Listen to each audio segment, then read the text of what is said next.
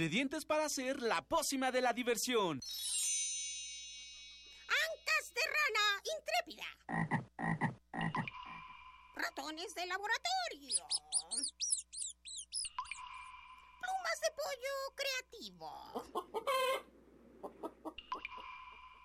Mm, medio litro de carcajadas. Y listo.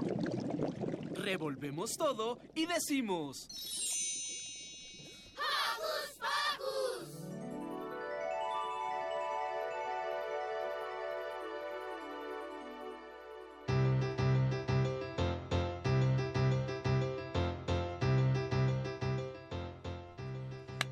¡Eh! Muy buen día, estamos muy contentos de estar nuevamente con ustedes aquí en... ¡Hocus Pocus! Yo soy Silvia y los saludo con un sonoro beso. Yo soy Milly y estoy muy feliz de que aquí estén otro sabadito. Tenemos un invitadazo especial. Hola, estás? Bien, ¿Sí? ¿quién eres? Liber Nahuali. Eso, y Liber estará con nosotros como conductor invitado. Bienvenido, Liber. Hola. Hola, yo soy Yvonne. Estoy muy contenta de estar esta mañana con ustedes, de ser parte de este proyecto que es hecho para niños, por niños y con niños. Y por eso está Liber, por eso está Mili, por eso están ustedes en casita escuchándonos. Les mandamos un apapacho sonoro. Vámonos con los saluditos. Mili tiene una larga lista. Sí. bueno, primero que todo quiero mandarle saludos a Guadalupe, que nos, que nos ha apoyado mucho. Te quiero mucho. Y a Natalia, que ayer fue su cumpleaños. Le mando muchos besos. Y a nuestros radioescuchas. Muy bien, Liber, ¿quieres mandar saluditos? Sí. Le mando saludos si me están escuchando a mis primos Raúl, Jesús y Fanny. Saludos a los bien. primos. Yo le mando saludos a mi familia y a todos los radioescuchas. Yo, como siempre, le mando saludos a Mini Santi, le mando muchos besos, a Alex y, por supuesto, le doy la bienvenida a nuestro super equipo de producción, Carmen Sumaya, Emanuel Ávila, Gustavo Ortiz y le mandamos saludos al ausente, ese Santiago Gutiérrez y, por supuesto, nuestro ingeniero en audio, José de Jesús Silva, muchas gracias. ¿Y qué les parece si comenzamos? Porque hoy en Hocus Pocus... Tendremos la visita de Andrés Sierra, de Editorial Planeta, que nos hablará de las propuestas que tiene la editorial para todas las niñas y niños. Y además tendremos de regreso la sección de la entrevista histórica y en esta ocasión charlaremos con una de las figuras más icónicas del mundo de la pintura, viajando más allá del cuadro que enmarca su bello rostro y atravesando el Océano Atlántico. Estará con nosotros. ¿Quién, quién, no quién, nos quién? a un Liber. Mejor quédense con nosotros para descubrirlo. Por último, no se pierdan nuestra cartelera con la locadena. preparando pócimas auditivas. Listas unas fusiones de alegría. Agregamos un micrófono parlanchín y... ¡Comenzamos!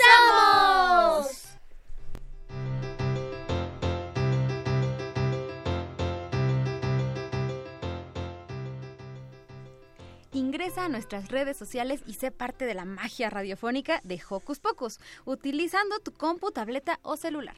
Facebookea con nosotros ingresando a Hocus Pocus Unam. Regálanos un like y mira a través de Facebook Live las entrevistas en cabina. Y en Twitter encuéntranos como arroba hocus pocus-unam. Presiona el corazoncito y sé parte de nuestra comunidad. ¿Y qué les parece comenzar este sabadito despeinados? Con la rolita Ya no me peino más de Pepe. Vamos, Vamos. pues.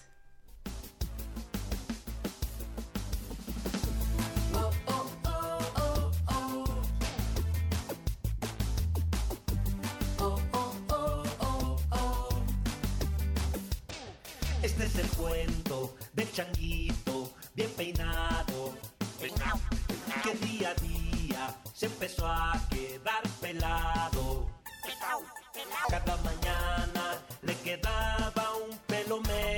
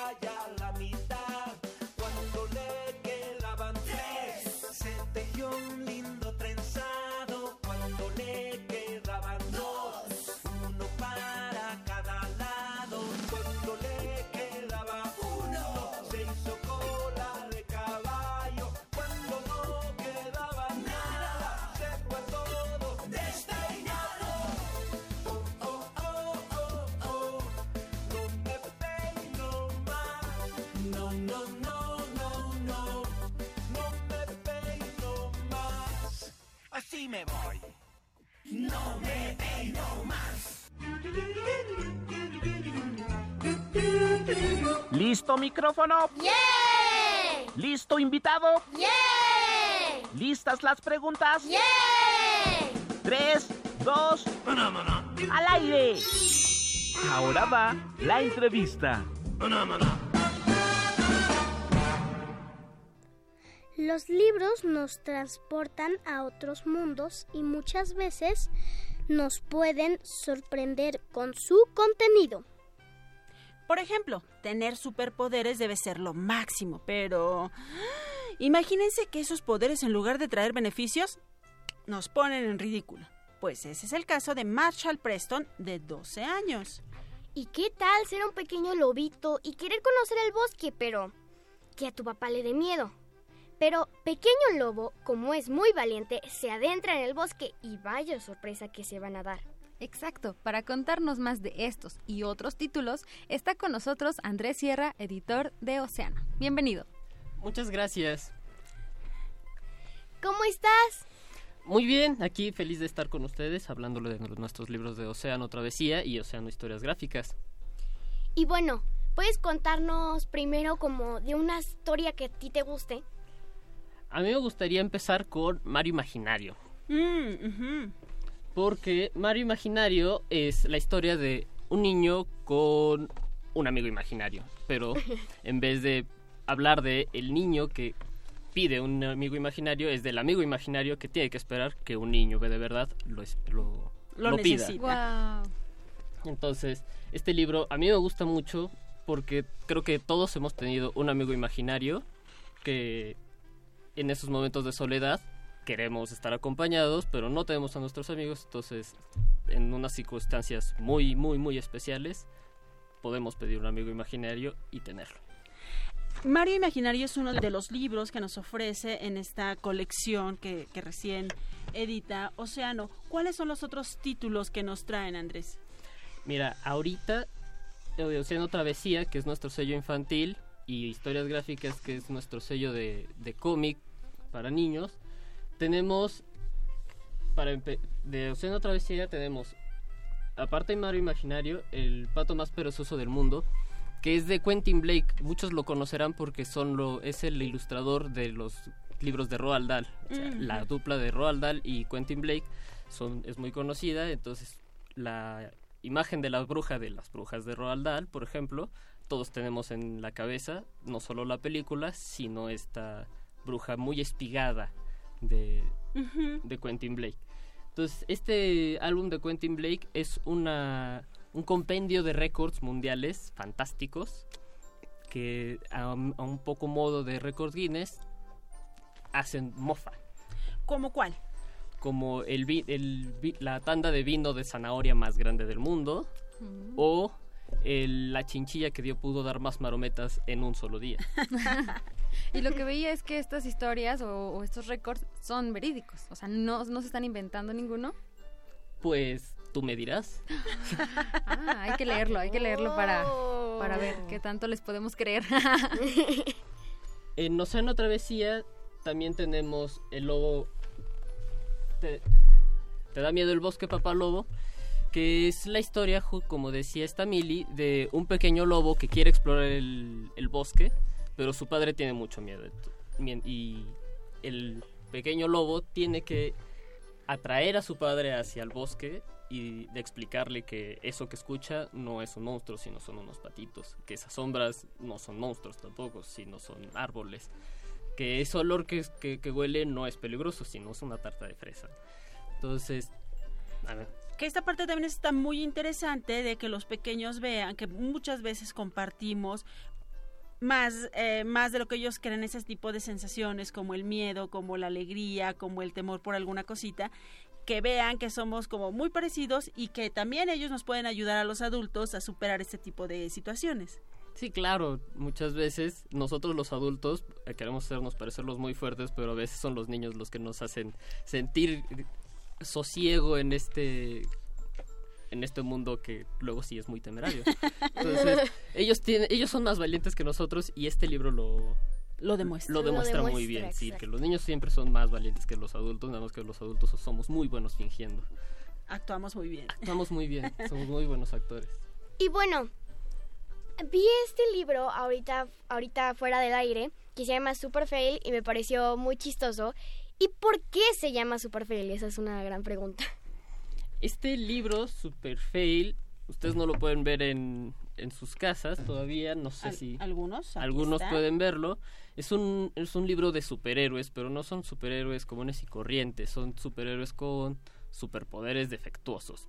Entonces, se llama Super Fail porque fracasan. Todo el tiempo están fracasando. De principio a fin, sus superpoderes no, no, no los tienen domados y los hacen fracasar.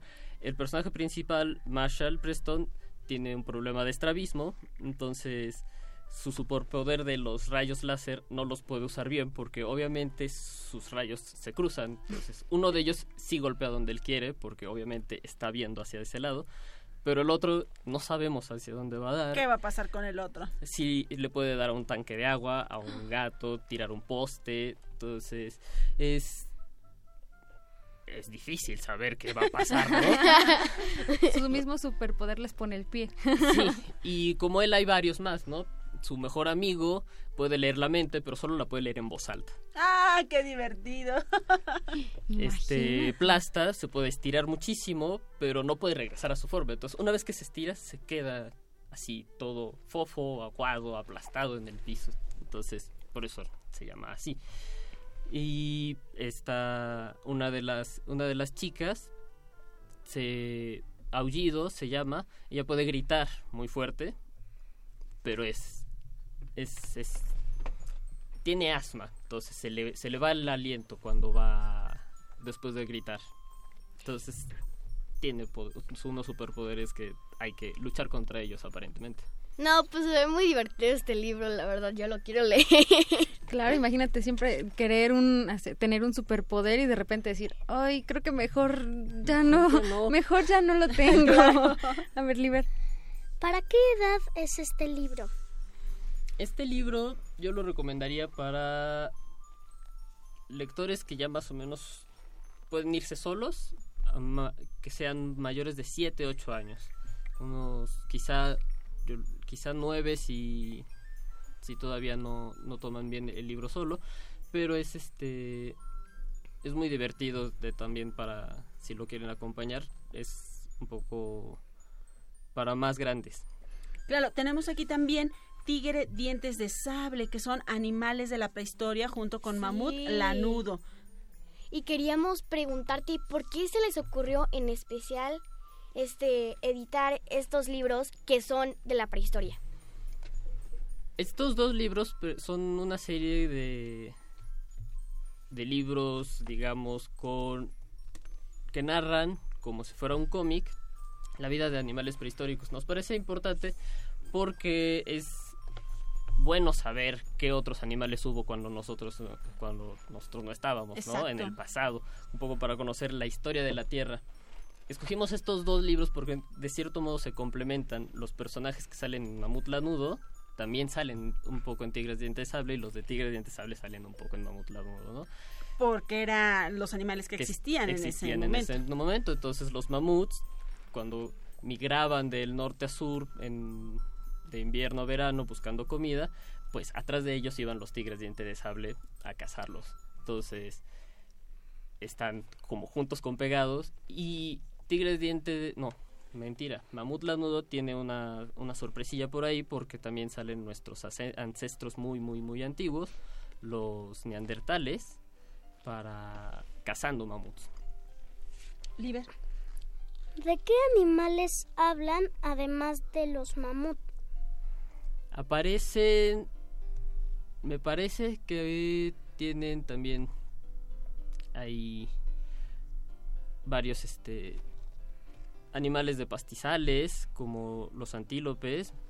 Hay varios están los los neandertales, en el tigre de diente de sable salen estos pterodontes que eran unos pájaros, Pájaros, muy grandes, ajá. Parecidos a los a los opilotes. Pero en grandote. En grandote, sí, atrás de los, atrás del libro, qué bueno que me preguntas, porque atrás del libro viene justamente una una página completa con todos los libros, con todos los animales que aparecen también en la historia, que Mm. son los animales con los que también convivían ellos, ¿no? Y está ahí la liebre de montaña, eh, lo que podría ser ahora el teporingo.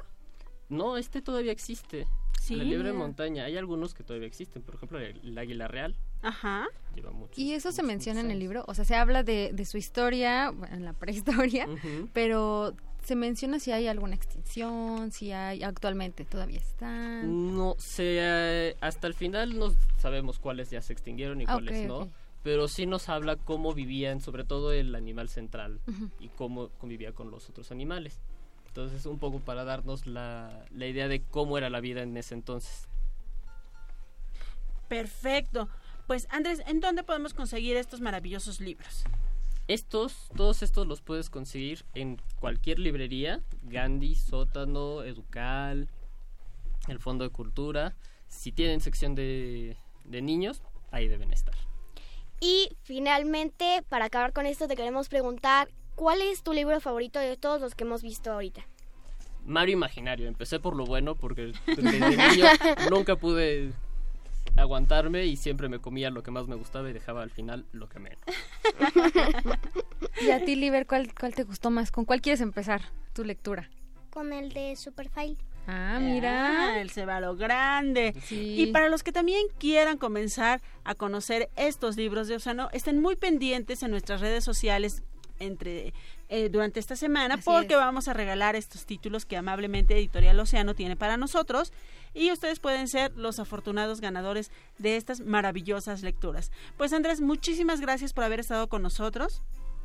Te esperamos que muy pronto vuelvas a, a traernos más eh, oferta títulos, editorial, más títulos y que nos platiques también cuáles son tus favoritos, de qué se tratan y todo esto. Y pues, ¿qué te parece si te invitamos a escuchar, Ivonne? Sí, vamos a escuchar una rolita con Mario Iván eh, que se llama Vamos a jugar con los colores. Vamos a jugar con los colores y un nuevo mundo pintaré. Pues todo aquello que me imagino voy a pintarlo con un gran tino. Y la luna podrá ser morada o al sol cambiarlo de color. Pues todo aquello que me imagino voy a pintarlo con un gran tino. Y la luna podrá ser morada o al sol cambiarlo de color. Maestro don Servando Colorín, ¿de qué se va a tratar el tema de hoy? Bueno, hoy vamos a aprender algo muy especial, niños. Hoy les enseñaré a pintar con la técnica del puntillismo. Puntitos por aquí, una sombreadita por allá, una barnizadita por acá. ¡Y listo! ¿Qué les parece? eh? ¡Qué padre, don Servando! Es usted un genio del pincel. Vamos a jugar con los colores y un nuevo mundo pintaré. Una pradera con grandes pinos, voy a pintarla con un gran tino. Mi abuela podrá ser morada o al mar cambiarlo de color.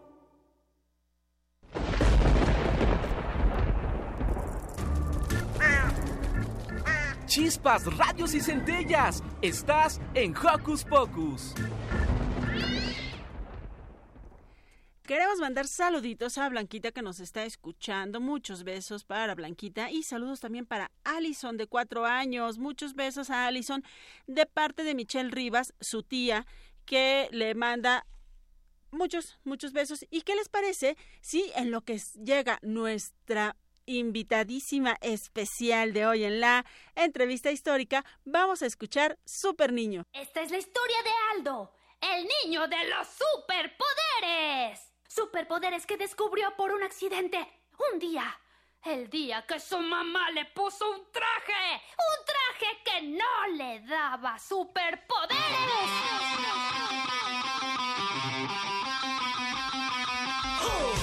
Aldo tuvo que ponerse toda la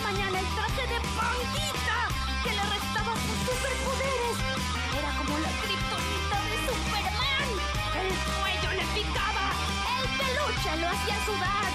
Pero pronto, pronto descubriría su más grande superpoder.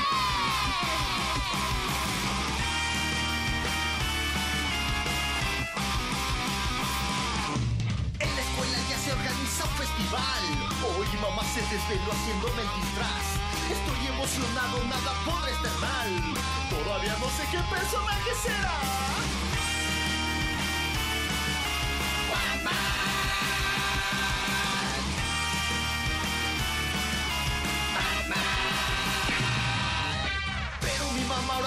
Se equivocó. Espérame tantito, porfa, no te aceleres. Ese osito panda no lo esperaba yo. Soy un super niño, tengo superpoderes.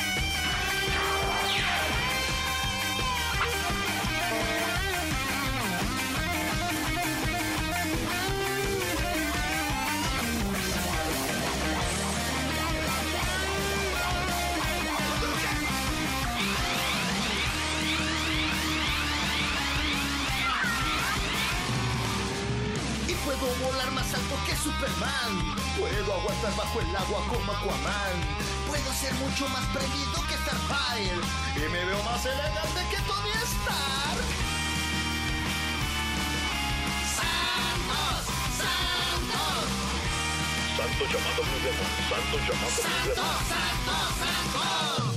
Mis uñas y patillas son tipo Wolverine.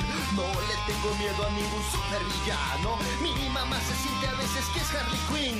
Y mi papi se cree Chapulín Colorado.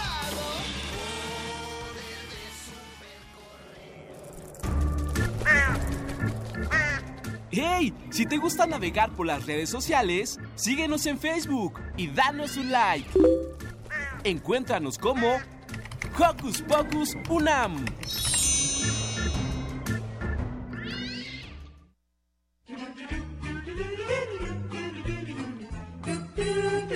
¿Listo micrófono? ¿Listo invitado? ¿Listas las preguntas? Tres, dos, al aire. Ahora va la entrevista.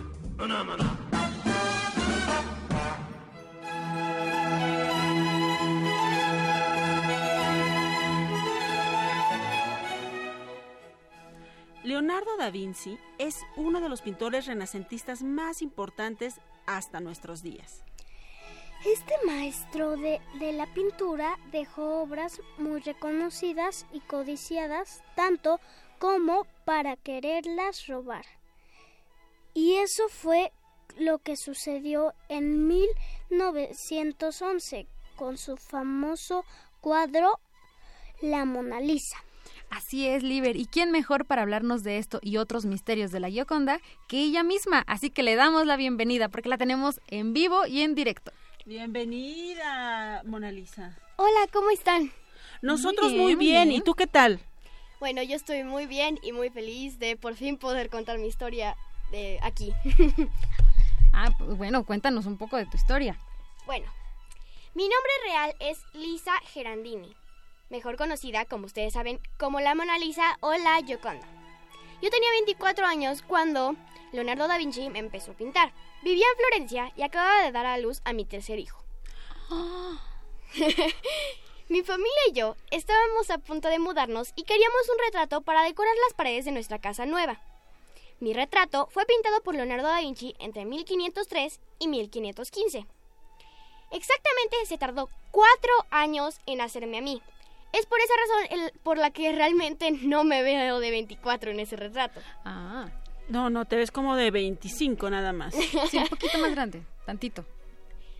La verdad es que Leo nunca entregó el retrato a mi esposo, ya que le gustó tanto que quiso conservarlo y siempre lo llevaba consigo a todas partes para presumirlo. Y él que lo veía exclamaba, ¡Wow! ¿Por qué se impresionaba al La gente. la gente al mirarte? Bueno, la razón es... Bueno, son varias razones, la verdad. La primera es porque en esos tiempos no te podías tomar fotos como pues en estos tiempos que solo agarras tu teléfono y te las tomas. Te en haces esos una selfie. tiempos, en esos tiempos no podías hacer esas cosas y solo podías pintarte. La- era la única manera en la que tú te podías ver en, un- en un- en una cosa que se pudiera ver por un buen rato, no solo en un espejo. Entonces, eso costaba mucho dinero, pero a, las personas les gustaba tener retratos de sus familias. Así que, pues, yo decidí tener un retrato de mi familia y lo, lo decidí con Leonardo da Vinci en especial, ya que él era como, para mí, era el pintor más famoso de toda Florencia y para muchas personas. Así que decidí probarlo. Entonces, tú eras una mujer muy rica para poder pintarte con el hombre más famoso de Florencia de ese entonces, Mona Lisa. Pues, la verdad es que sí. Es muy modesta. Es, es muy modesta. ¿En cuántos países ha vivido el cuadro de Mona Lisa? Uf, bueno, aquí les viene la historia. Primero que todo, se empezó a volver muy famosa la Mona Lisa, ya que era un retrato en el que era como el primer retrato de la historia que se veía muy real, que parecía que era una persona real. Así que el, el rey Francisco I de Francia llamó a Da Vinci desde Florencia para decirle que se venga a su castillo a vivir. Y pues claro, él aceptó. Pues sí, si a mí me invitan Sí. a vivir a un castillo, pues yo también me voy. Bueno, al llegar vivió ahí los últimos años de su vida y cuando murió se lo heredó a uno de sus alumnos, así que regresó a Florencia. Al regresar a Florencia, Francisco I lo volvió a robar y se lo llevó de nuevo a su castillo. Lo más chistoso es que él no lo tenía en sus pasillos o en cualquier lugar de ahí. ¿En dónde lo tenía entonces? Lo tenía en su baño. Ah, ok, un lugar muy peculiar para tener un cuadro.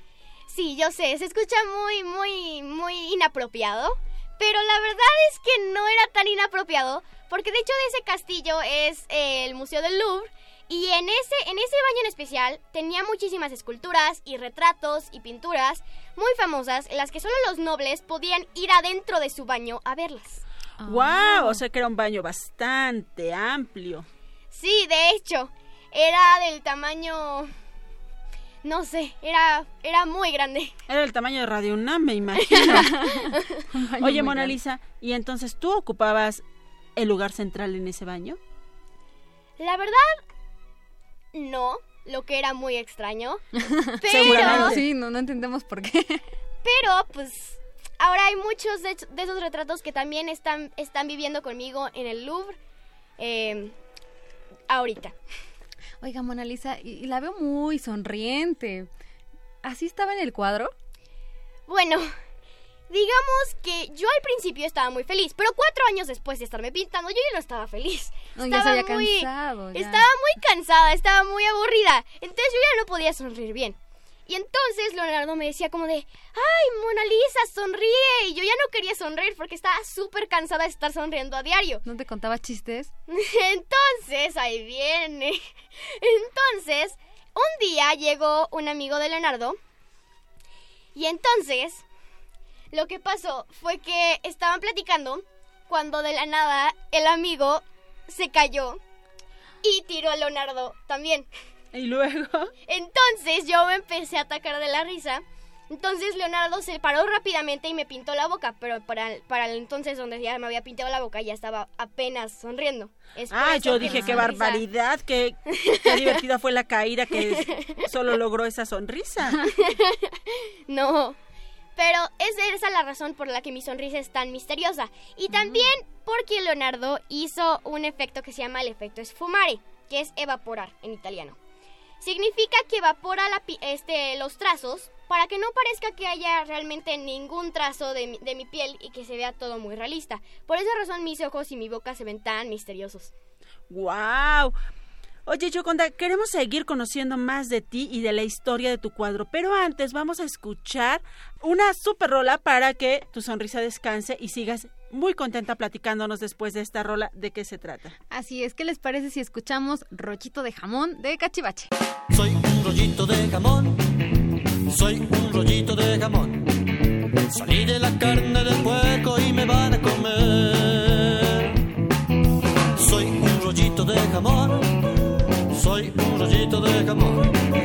Salí de la carne del puerco y me van a comer. Nos vemos en la torta, nos vemos en el sándwich, nos vemos en la sopa, tal vez en un alambre. Me junto con el queso, me embarro en mayonesa, me agarran de botana porque yo soy un rollito de jamón. Soy un rollito de jamón, soy un rollito de jamón. Salí de la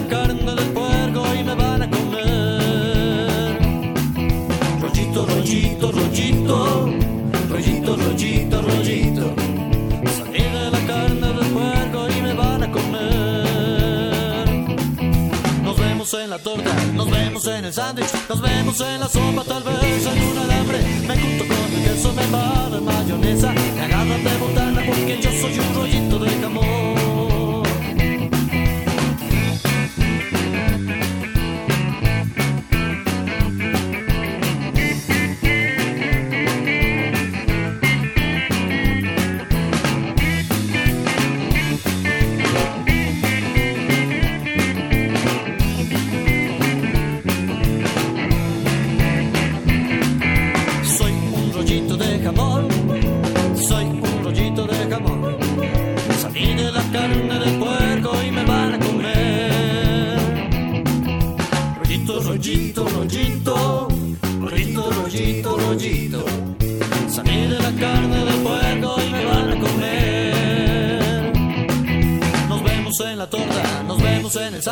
Nos vemos en la sopa, tal vez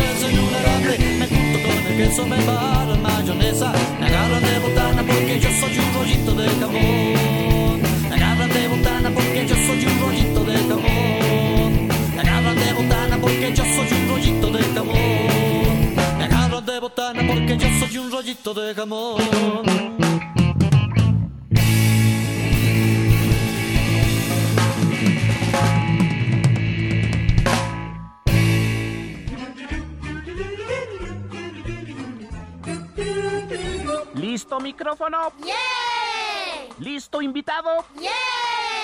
¿Listas las preguntas? Tres, dos, al aire. Ahora va la entrevista. Pues así como en ese castillo al que fue convidada nuestra Mona Lisa pasaban cosas raras, en la cabina de Radio UNAM también. Si quién sabe qué pasó.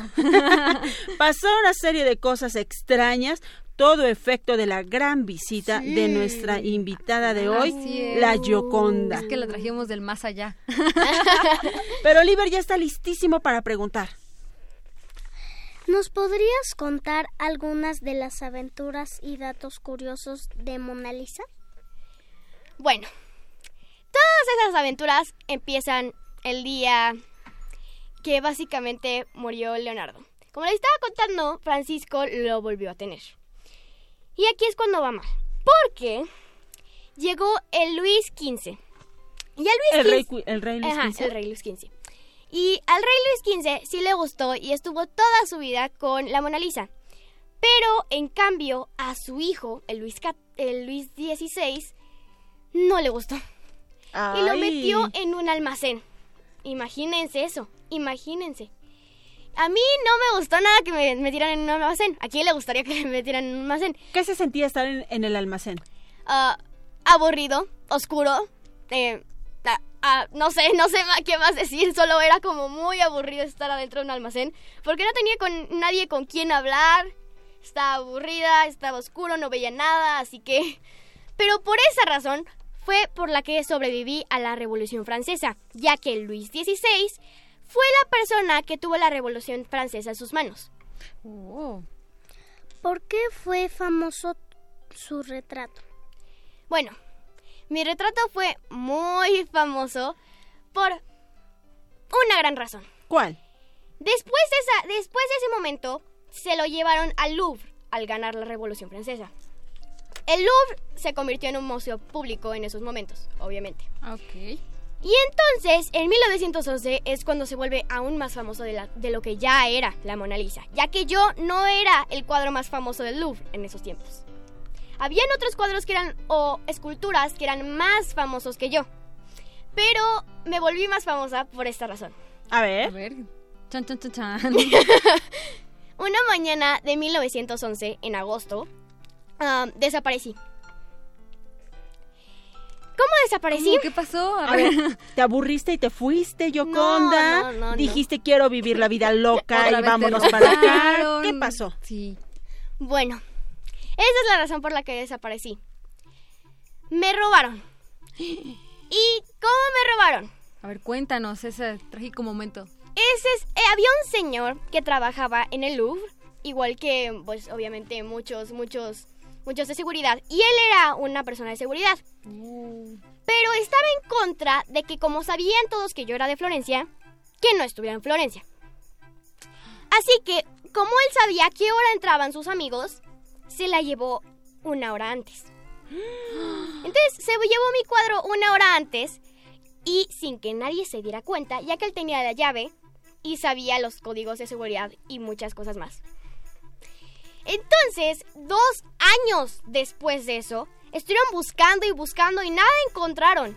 De hecho, hasta sospecharon de Picasso, imagínense, de Picasso, Ah, el pintor. ¿Cómo crees? Ya que una vez, con otro poetista muy famoso, este, lo que hicieron fue gritar, hay que quemar a la Mona Lisa. Así que decidieron buscar entre ellos, pero no, no eran ellos, obviamente. Dos años después, una persona de Florencia puso en el periódico que iba, iba a dar dinero por cualquier tipo de pinturas eh, o arte. Ajá. Y recibió una respuesta. La respuesta decía básicamente que tenía la Mona Lisa y que quería 500 mil euros por ella. Ah, creo que todavía no se manejaban los euros o ya se manejaban los euros. Creo que no, pero seguramente fue una gran cantidad lo que pidió. Sí. Y la verdad es que él lo quiso ver porque, o sea, la Mona Lisa era muy famosa. Entonces dijo como, quiero inspeccionarlo. Y él dijo, ah, ok, te mando mi dirección, no sé qué, no sé cuánto. Y llegó a su cuarto de hotel y abrió la maleta del señor. Y ahí solo habían unos zapatos y unas cosas viejas. Pero no eran Pero- tuyos, no, no eran tus zapatos. No, no, no, no, no. Ah, ok. Pero tenía una doble capa. Si Ajá. lo abrías, tenía una tela roja que si la abrías, me tenía a mí. A la Mona Lisa exacta. Y dijo que se le iba a dar con la única condición de que no la sacara de nuevo de Florencia, ya que estaba en contra de que estuviera en Francia. Obviamente, la persona llamada Alfre- Alfredo Ger, obviamente le dijo al Louvre. Y el Louvre me recuperó y metieron en la cárcel a ese señor por un año. Pero el señor no pudo pagar la deuda ya que murió. Ah. Oh, wow.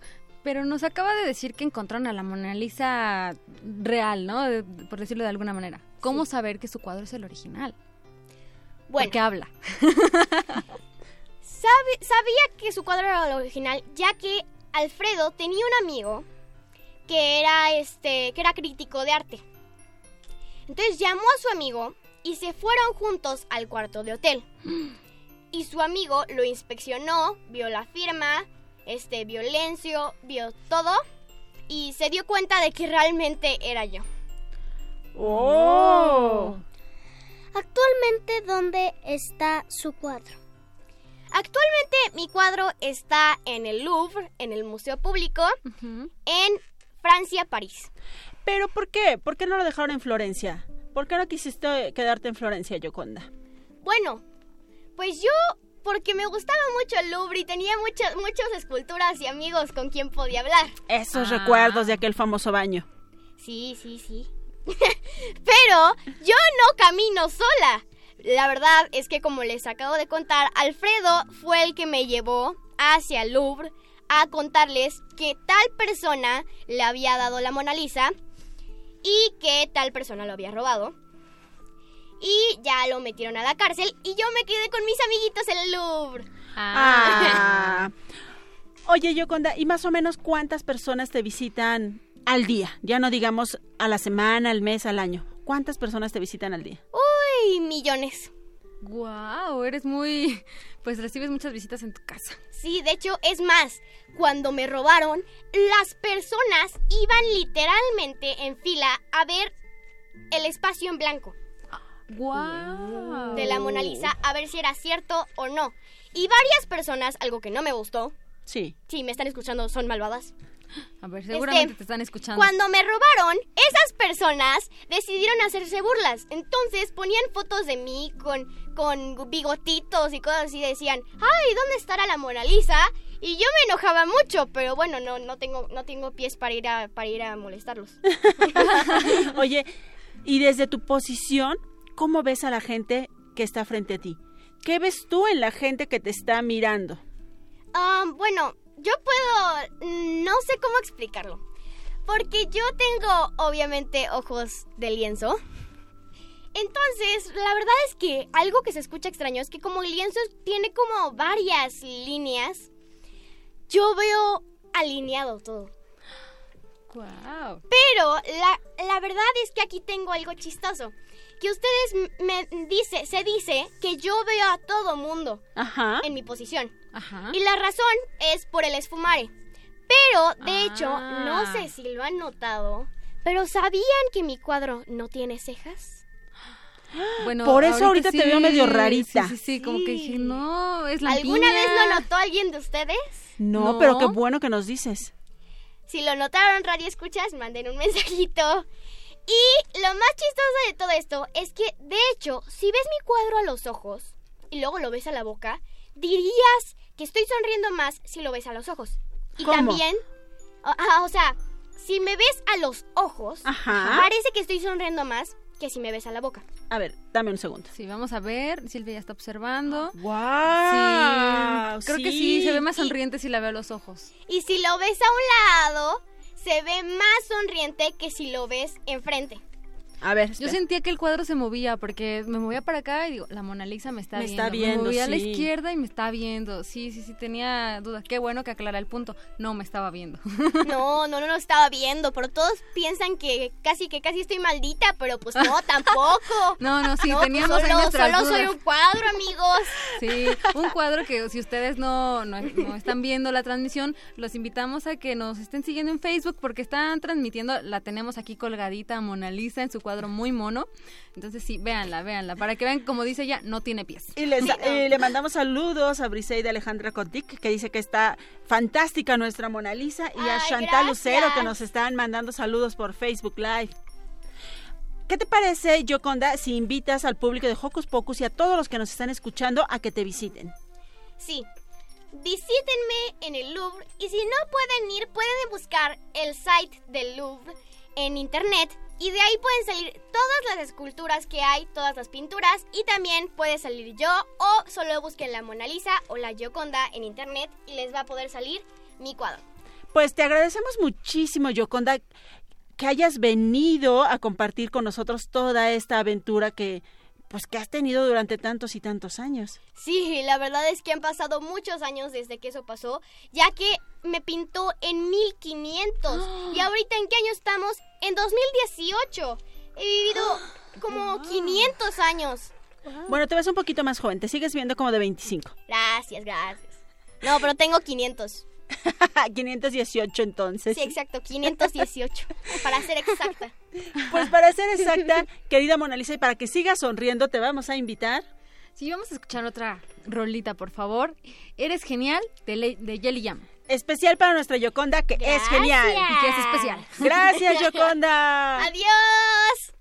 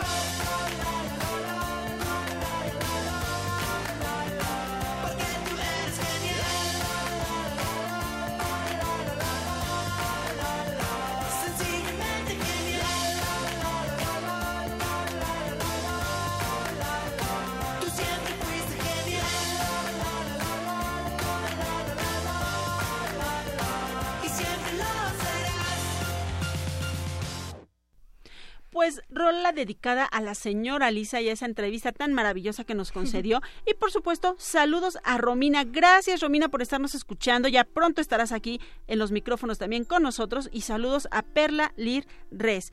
Y bueno, casi estamos por despedir este programa, pero antes... Nuestro querido Eduardo Cadena nos dejó esta reco- estas recomendaciones para disfrutar con la familia este fin de semana. ¿Qué hacer este fin de semana? Ver, escuchar, sentir, reír, disfrutar. ¿Qué hacer en tu tiempo libre? Aquí te recomendamos.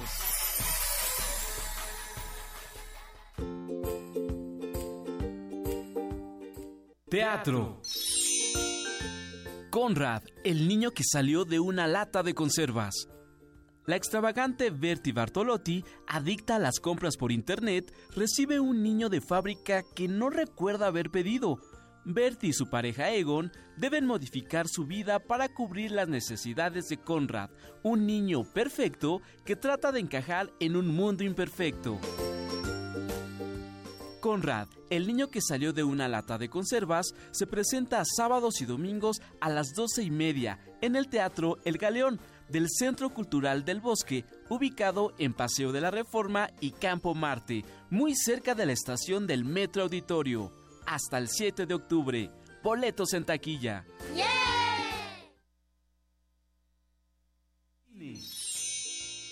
Ana y Bruno. Ana y Bruno es un largometraje de animación para toda la familia. Pero, ¿de qué trata? Ana es una curiosa niña que, que escapa de su dormitorio en busca de su padre para salvar a su madre. Con la ayuda de extraños y divertidos seres fantásticos que conoce en ese lugar, emprende un viaje lleno de emocionantes y conmovedoras aventuras. Ana y Bruno, basada en la novela Ana de Daniel Emil, tendrá funciones gratuitas de manera simultánea al estreno comercial en la Ciudad de México. Recuerda, la entrada es gratis. Ahora vámonos con música. Concierto con Aguizote Blues. Te recordamos que el sábado 8 de septiembre a la una de la tarde habrá un concierto para toda la familia con el grupo Aguizote Blues, quienes presentan un espectáculo donde fusionan diversos tipos de estilos musicales con elementos de la cultura mexicana.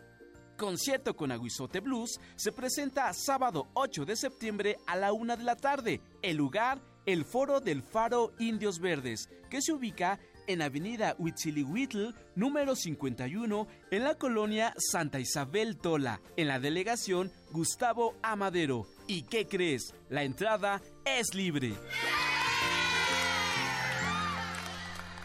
Pues hay que correr, todos los que quieran ir al concierto de nuestros amigos de la Huizote Blues, esperan a que termine Hocus Pocus y, ya, corren. Oigan, pero bueno, yo estoy muy contenta y todo, pero yo quiero saber cómo se siente Liber aquí con nosotros. Pues me siento muy bien aquí en Hocus Pocus y es muy divertido, muy agradable, muy bonito. Qué bueno que te Está gustó, emocionado. Y también queremos saber por qué Millie eligió un personaje tan peculiar como la Yoconda para entrevistarlo el día de hoy. La verdad es que yo decidí la Mona Lisa porque desde hace un año, si nos, si nos escucharon, yo hice, la Cleo- yo hice a Cleopatra. Así pero en un principio yo siempre quise hacer la Mona Lisa, nada más que no encontraba información, pero la encontré. Y la razón es por es porque tiene muchos años de historia y la verdad es que me parece un, me parece un personaje muy interesante, muy misterioso y quería saber su historia, por qué sonríe tanto, por qué en qué tiempo se hizo, por qué decidieron con Leonardo, este, qué razón fue por la que hicieron el retrato. Claro, toda la historia que hay detrás de ese cuadro tan famoso, Ajá, ¿no? Porque lo único que sabemos es que existe y que está en el Louvre y que es muy famoso, pero no y sabemos ni su siquiera sabíamos cómo se llamaba. Sí. ¿Cómo quedamos que se llama? Lisa Gerardini. Y en Italia la conocen como La señora Lisa. Exacto. Muy bien, pues ¿qué les parece si nos vamos despidiendo? Vamos a terminar con una rola súper divertida este fin de semana. Y recuerden, bueno, más bien les avisamos que la próxima semana nuestro programa va a ser grabado. Y por si ustedes tenían duda de esta entrevista que Mili mencionó sobre Cleopatra, pues les vamos a presentar la entrevista con Cleopatra. Con Alfred Nobel, María Montessori y Frida Kahlo. Personajes Exacto. históricos. Cosas padrísimas para este 15 de septiembre. Y nosotros nos despedimos. Yo soy Ivonne, me dio mucho gusto estar con ustedes y quédense, sintonicen Radio UNAM. Aquí estuvo Liber con nosotros, ¿verdad, Liber? Sí. Adiós. Adiós. Yo soy Mili y estuve muy feliz de estar aquí otro sabadito con ustedes. Los quiero mucho. Bye. Yo soy Silvia, me despido de ustedes con un sonoro beso. Y no, cerramos este, este episodio con Niño Mutante de Yucatán a Gogo. ¡Ea! Apreciado auditorio, les saludamos con la noticia puntual. Todos aquellos que pensaron que la evolución del hombre termina en el Homo sapiens, sorpréndanse. En la Ciudad de México ha nacido el siguiente eslabón de la cadena evolutiva. El primer Homo sonus conocido por todos los vecinos como el niño mutante. Amén.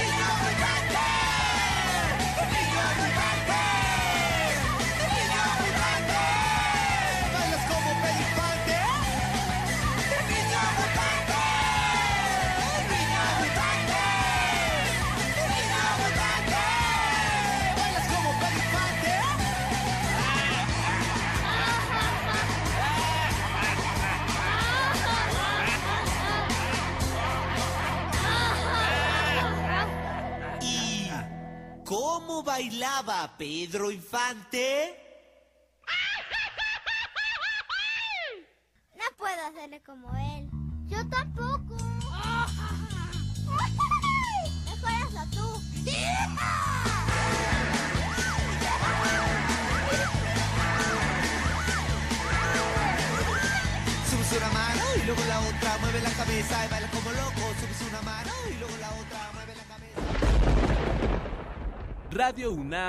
Presentó